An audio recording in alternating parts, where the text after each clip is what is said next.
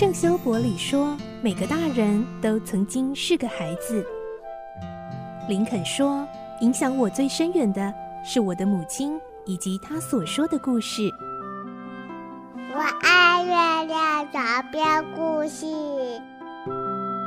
晚安，月亮床边故事。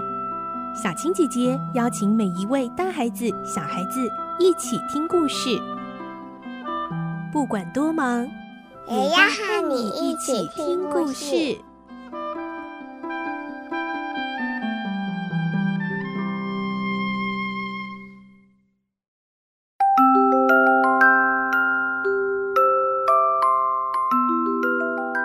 晚安，欢迎你和我们一起听故事。我是小青姐姐，我们继续来听《孤女努力记》，今天是第三集。佩林决定还是要请医生来替妈妈看病，而医生看过之后，妈妈的病到底有多严重呢？来听今天的故事，《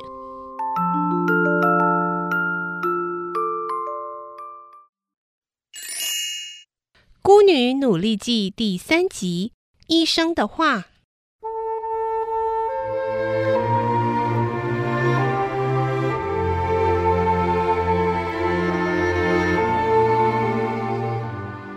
佩林从沙尔德老头那边打听到了在巴黎请医生的讯息，接着他吞吞吐吐地说：“不过我还有一件事想麻烦您。”沙尔德问：“什么事啊？我不是医生，也不是卖药的。关于病人的事，我一窍不通哦。”啊，不，不是那件事。因为我们还需要一些钱，这个照相机和车子，还有那只驴子，都想卖掉，不知道有没有人肯收买呢？哦，你想把车子卖掉啊？那么你们以后要住哪里呢？只要我妈妈的病稍有起色，我们就要坐火车离开这里，所以那只不过是一两天的事。是吗？沙尔德思索了片刻，说：“我看啊，就这么办吧。刚好啊，我就是专门收买旧东西的。那部照相机还有车子呢，我可以买下来。呃，不过那驴子就等礼拜三再带到马市场去卖好了。”谢谢您，那真是再好不过了。佩林满心感激地这么说，这么轻易的就找到了买主，真是意想不到的事。如果沙尔德肯出好价钱的话，说不定不必把玻璃卡卖出去，那有多好啊！但是这个梦想马上就化为泡影，因为那个老头对照相机和车子，还有车子里零碎的东西，只愿意出十五个法郎。啊，十五个法郎？是的，这还是同情你们才出这么高的价钱呢。啊，我要这辆破车子有什么用啊？他在车子四周敲了一会儿，又看了看车轮、车轴、车身，然后耸了耸肩膀，露出不屑的表情。谈了好久，才加了两个法郎。同时，老头又答应他们，在没搬走以前不用付租金，暂时借一间空房子给他们住。因为老头是收买旧东西的商人，那空屋里堆满了收买来的旧物，到处凌乱不堪，而且发出一股难闻的霉味。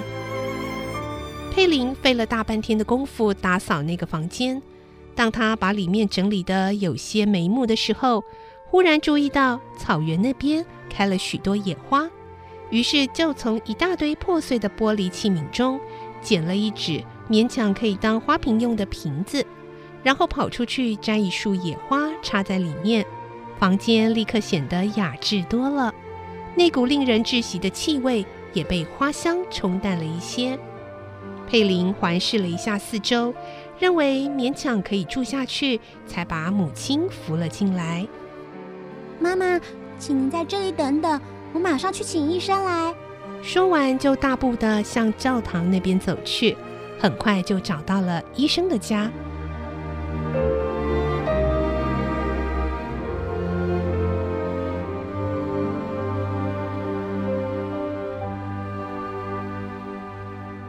当佩林说明来意时，那个头发斑白、身躯肥胖的老医生向佩林浑身上下打量了一番，迟迟不回答。佩林连忙说：“啊，我可以先付出诊疗费。那么就请你先付六十个铜币吧。”佩林愣了一下，因为沙尔德老先生告诉他只要四十个铜币就够了。可是，一想到妈妈病情严重，马上就掏出了六十个铜币，递给那个医生。好的，十五分钟之后啊，我就会赶到。佩林满心欢喜，飞也似的跑回妈妈的面前，说：“哎，妈妈，再过十五分钟，医生就会来替您看病。我相信妈妈的身体马上就会好起来的。”妈妈睁开眼睛，点了点头。她为佩林天真的想法而感动，但她知道自己已经病入膏肓，不容易治好了。一会儿，医生坐着马车来了。他仔细的诊查病人，歪着头说：“看来啊，不住院是不行的。”什么？佩林和妈妈两人异口同声的惊叫了一声，因为住院可是需要一笔钱的。这时，妈妈有气无力的问：“为什么一定要住院呢？”“因为啊，你的病情已经很严重了。”住院以后才可以随时照应啊！医生又向屋子里扫视了一遍，接着说：“如果你们不想住院的话，我现在留下一帖药方，你们可以到教堂前面的药房去配药。病人的身体已经非常虚弱了，必须多吃一点鸡蛋、牛奶，还还有一些营养的食物。”医生写好了药方，就递给佩林。佩林送医生出去之后，立刻赶到药房。药房的伙计问他：“嗯，啊，你带了钱吗？”“是的，一共多少钱？”“啊，七法郎五十生丁啊。”佩林付了药钱，回去的途中又在食品店买了面包、鸡蛋和水果。就这样。卖掉车子和照相机换来的钱已经用掉了一半，但他心想：不要紧的，妈妈服下这一帖药就会好的。佩林三步并作两步，急急忙忙地跑回妈妈的身边，说：“妈妈，吃药吧，我还替你买了好吃的东西，鸡蛋很新鲜，面包也是刚出炉的。”。孩子，辛苦你了。好，为了你，妈妈无论如何也要努力的活下去的。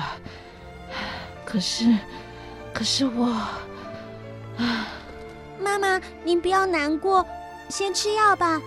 佩林端着一杯开水服侍妈妈吃药，然后又递过去两小块面包。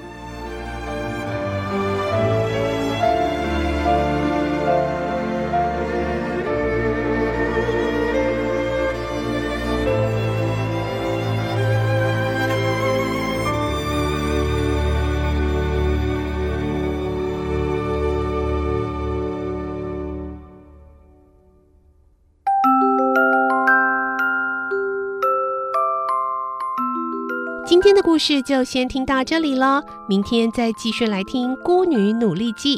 我是小青姐姐，祝你有个好梦，晚安，拜拜。小朋友要睡觉了，晚安。